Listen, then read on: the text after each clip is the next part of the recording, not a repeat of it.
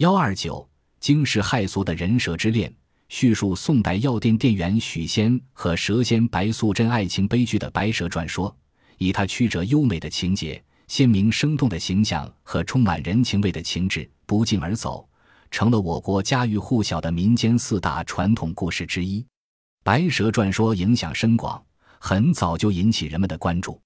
它是如何起源的？它的原先是什么？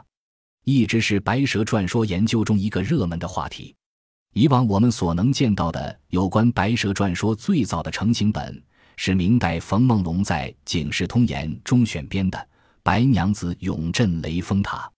明清以来，关于《白蛇传说》的戏文，如清乾隆三年松江黄土壁的《雷峰塔传奇》，安徽方城培的《雷峰塔》，以及《异妖传》《宝卷》等。内容情节基本以冯梦龙本为蓝本，然而冯本依据又是什么呢？这则传说究竟是如何形成的？较多的专家学者认为，我国古代的蛇妖故事及崇拜龙蛇的民俗风尚，蕴藏着《白蛇传说》的基础或原先。由于个人所依据的材料不同，说法略有差别。戴不凡在《试论白蛇传故事》一文中查考了净慈四志。杭州丁氏八千卷楼刊本记载，宋时该寺附近山阴曾出现巨蟒，并出现过会变女人的害人妖精。推论道，雷峰塔正在净慈寺附近，《白蛇传》可能与这传说有些关系。罗永林则认为，《白蛇传说》的原先可能是南宋时流传下来的。据清平山堂话本所收集的《西湖三塔记》云，南宋孝宗年间，临安府。今杭州西宣赞清明节游西湖，一女孩白卯奴迷途被西救回家，女孩的母亲白衣服酬谢她，于宴席间取人心下酒，又委身与她同宿半月。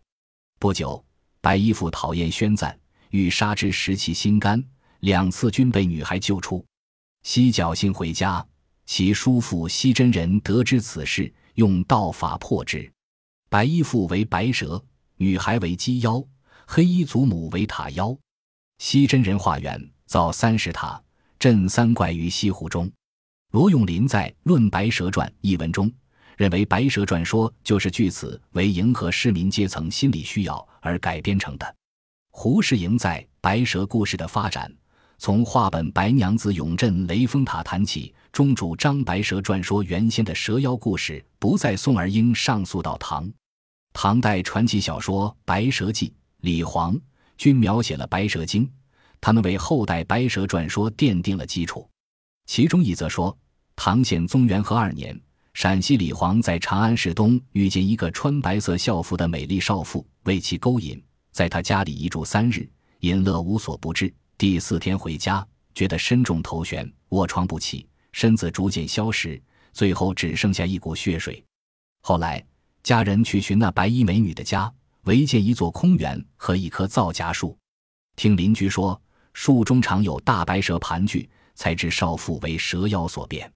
王襄根据镇江金山寺僧龙斗法传说的历史记载，在《白蛇传》神话的镇江一员一文中断论，白蛇传说的原先不仅在唐代已产生，而且镇江一员比较杭州一员的产生时期可能更早一些，故事的情节也更为具体。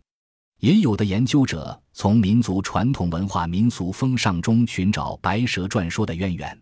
陈勤见白蛇形象中心结构的民俗渊源及美学意义，认办白蛇形象可以从远古民族人首蛇身的图腾崇拜中窥见影子。《山海经》《帝王世纪》《竹书纪年》等古籍记录了大量人蛇合体的形象，如女娲、古神女儿帝者。人面蛇身，燧人之事。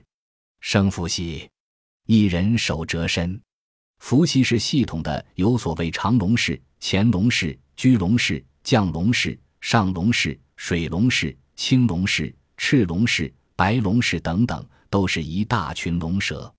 远古中华民族形成的民俗风尚组成的活的历史连扣，孕育编织了后来的白蛇形象及其传说。一些学者根据国内外的蛇怪故事，认为《白蛇传说》有中国基础，但其源头是外来的。秦女凌云在二十世纪三十年代，中法大学月刊二卷三四期注文《白蛇传考证》中说道：“白蛇故事在中国民间虽然是经常的流行普遍，但绝没有悠久的历史。它的根基源于印度传到西洋和中国的雷米尔的故事。中国的《白蛇传》只不过是借印度流传的故事，而把中国就有的各种片段传说或掌故组织起来，联系起来。”使它成为一个有系统的、有生命的、活跃的故事罢了，只不过是中国的旧文和印度来的神话结合起来而产生的一种异艳的凝仙儿罢了。还有种意见认为，《白蛇传说》是由真人真事演化而成的。一九八四年五月，杭州举行的《白蛇传说》学术讨论会上，有的学者认为，过去收集到的凡人《白蛇传》故事，一概是其为受戏曲影响后期的。因而不予重视是不妥的。从《白蛇传说》的内容看，与现实生活更为密切。据说上海还有许姓人士声称是白素贞的后裔，其家谱上曾有记载，可惜家谱已毁于战火，无资料佐证。